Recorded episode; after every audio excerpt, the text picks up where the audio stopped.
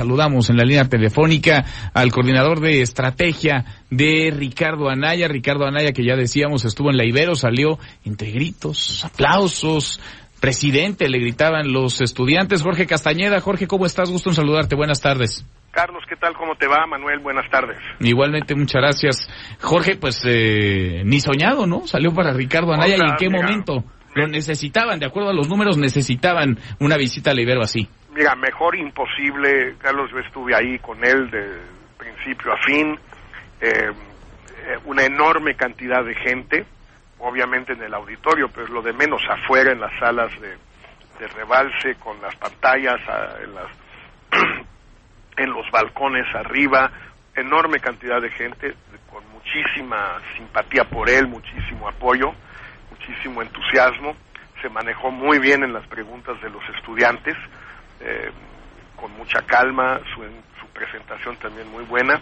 Y con Jorge Ramos, pues también, aunque Jorge Ramos pues es un hueso duro de roer, no, no es una eh, persona fácil, no es un periodista fácil, pero bueno, no se trataba de que fuera fácil y creo que la libró muy bien también con Ramos y salió pues ahora sí que casi casi eh, en hombros, orejas y, raba, y rabo, o sea, la verdad sí creo que fue un gran evento para Naya que puede ser un hito en la campaña. Pero ¿por qué, Jorge? Aquí Carlos Zúñiga. ¿Cómo se traduciría esto en votos? ¿Cómo se traduciría esto en, en aumentar las preferencias? ¿Cómo, bueno, no, se no, no, se traduce de la noche a la mañana. Son eh, momentos emblemáticos que pueden, por cierto, ir para arriba o para abajo. eh, como le fue a Peña en la Ibero pues hace seis años y empezó muy bien Anaya diciendo, aquí estoy, mucho gusto estar con ustedes y no se preocupen, no voy a ir al baño. O sea, fue, le cayó muy bien a ¿Y no fue? ¿No fue al baño? Pues, no, salió por, por delante, no por atrás, ah. y con todos los reporteros y todos los estudiantes y los profesores y todo el mundo, y se tardó media hora en salir, pero para nada tuvo que, digamos, es, escabullirse como lo hizo Peña hace seis años. Los hitos pueden ser positivos o negativos. En el momento en que a Peña se le vino el mundo abajo, en la Ibero hace seis años, eh, no parecía que ese día eh, iba a pasar todo lo que pasó y perdió siete, ocho puntos en, las encuestas Peña. Le alcanzó para ganar de todas maneras. Pero esto, esto no se traduce en votos al día siguiente o a la hora siguiente. Tarda un rato, pero me parece que para eh, una campaña donde había la percepción, no necesariamente la realidad, la percepción de que las cosas estaban estancadas, pues este creo que sí es un levantón muy importante. Ahora, necesitaban, Jorge, estamos platicando con Jorge Castañeda, el coordinador de estrategia de la campaña de Ricardo Anaya, necesitaban esta inyección de ánimo, de impulso, porque hemos conocido números, encuestas en los últimos días, y sí, había esta percepción, o hay esta percepción en algunos sectores de que este arroz ya se coció. Ricardo Anaya, ¿Qué te dijo después? ¿Platicaron algo? ¿Con qué ánimo salió? Vaya, ¿qué impulso le puede dar esto? No, obviamente no pude platicar con él a la salida, era imposible platicar con quien fuera y creo que de ahí se fue corriendo a, a, reunirse también con el Consejo Mexicano de Negocios después de que lo hizo Andrés Manuel López Obrador pero yo creo que esto le levante el ánimo a cualquiera, no que fuera necesario en su caso. Ha estado de muy buen humor todos estos días preparando el debate y todo lo que se quiera, pero yo creo que para el equipo, para los simpatizantes, para los tres partidos, para todos, pues sí es un, insisto, un hito, sobre todo subrayando dos cosas eh, importantes, eh, Carlos y Manuel. Primero, eh, que los otros dos candidatos, o sea, Andrés Manuel y Mid, pues no van.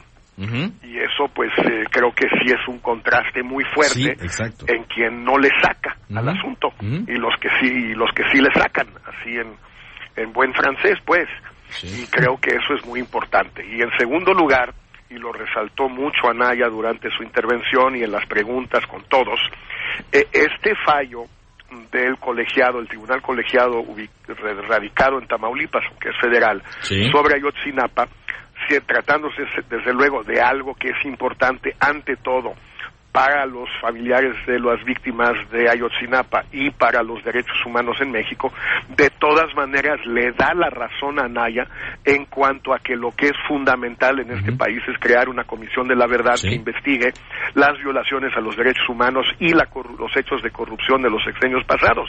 Eso es lo que está diciendo el tribunal. Por primera vez hay un tribunal mexicano que dice que en México las instituciones no hicieron bien su trabajo y para que haya justicia tiene que haber una institución ad hoc y ex profeso para investigar este caso. Eso es lo que viene proponiendo Anaya desde hace tres meses. Bueno, pues eso también es un levantón, obviamente menos eh, espectacular, si tú quieres, pero muy importante porque los jóvenes preguntaron varias veces sobre el tema, ¿eh?